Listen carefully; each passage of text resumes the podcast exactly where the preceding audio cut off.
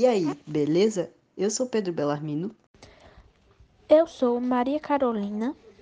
E eu sou Jarlana. Sejam bem-vindos ao nosso podcast. Hoje iremos falar sobre o golpe do 18 de Brumário. O golpe do 18 de Brumário foi um golpe de Estado ocorrido na França e que representou o fim da Revolução Francesa, a ascensão de Napoleão Bonaparte ao poder e a consolidação dos interesses burgueses no país.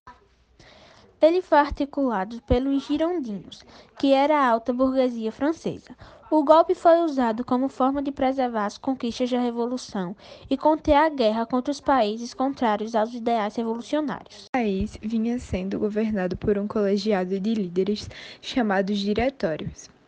O Diretório foi um regime político adotado pela Primeira República Francesa.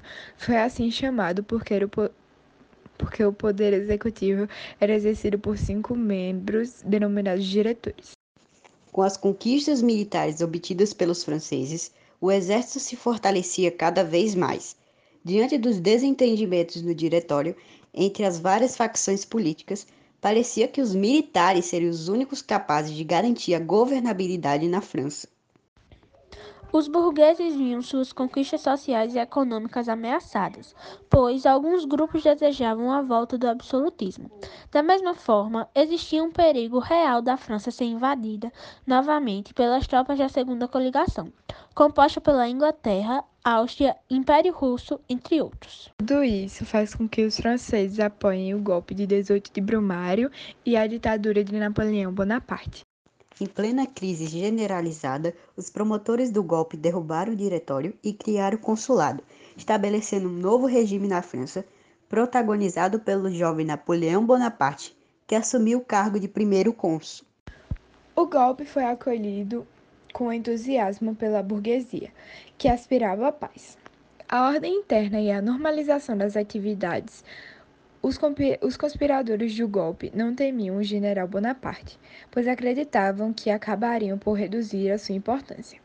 A burguesia e os políticos astutos do diretório perceberam que o general Bonaparte era o homem certo para consolar o novo regime. Propuseram que utilizasse a força do exército para assumir o governo. Assim foi feito. Numa ação eficaz, apesar de tumultuada, Napoleão fechou a Assembleia do Diretório foi o golpe que ocorreu no dia 18 do mês de Brumário, que marcaria o início de um período em que a burguesia consolidaria seu poder econômico. Napoleão pôde, assim, reprimir tanto os revolucionários, que estavam à esquerda, quanto os monarquistas, que estavam à direita política. Após o golpe, começa o regime do consulado, quando a burguesia, ansiosa por dar um fim à estabilidade política que já durava dez anos, concentra o poder na mão de três cônsules: Napoleão Bonaparte, Roger Ducos e Emmanuel Joseph Sias. Os principais objetivos da criação do consulado fundamentavam-se na reconstrução da economia, além de propor mudanças sociais significativas com a supervisão da alta burguesia, que supostamente traria mais estabilidade para a França. Ducos e Sias não duraram muito tempo como cônsules, e em dezembro de 1799 Jean-Jacques Regis e Charles François Zebrun assumiram o cargo ao lado de Napoleão Bonaparte. Como primeiro consul, Bonaparte estabeleceu-se como chefe de um governo mais conservador, autoritário e centralizado, embora não se declarasse chefe de Estado. Apesar dessas características, as duradouras instituições criadas nesse período tornaram o consulado um dos mais importantes períodos da história da França. Durante o consulado, Napoleão neutralizou a oposição externa, fez um acordo com a Igreja pelo qual reconhecia o catolicismo como a religião da maioria dos franceses. Napoleão também conseguiu neutralizar as ameaças externas através de acordos de, de paz e armistícios com a Áustria e a Inglaterra. Uma vez controlada a situação interna e externa, foi possível estabelecer as bases institucionais que favoreceram o crescimento da economia francesa. Bonaparte organizou o sistema financeiro com a fundação do Banco da França em 1800 e criou um novo padrão monetário, o franco.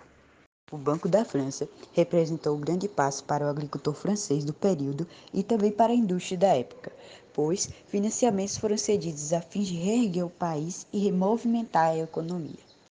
E esse foi o nosso podcast. Obrigado pela atenção. E se quiserem acrescentar alguma coisa, fiquem à vontade.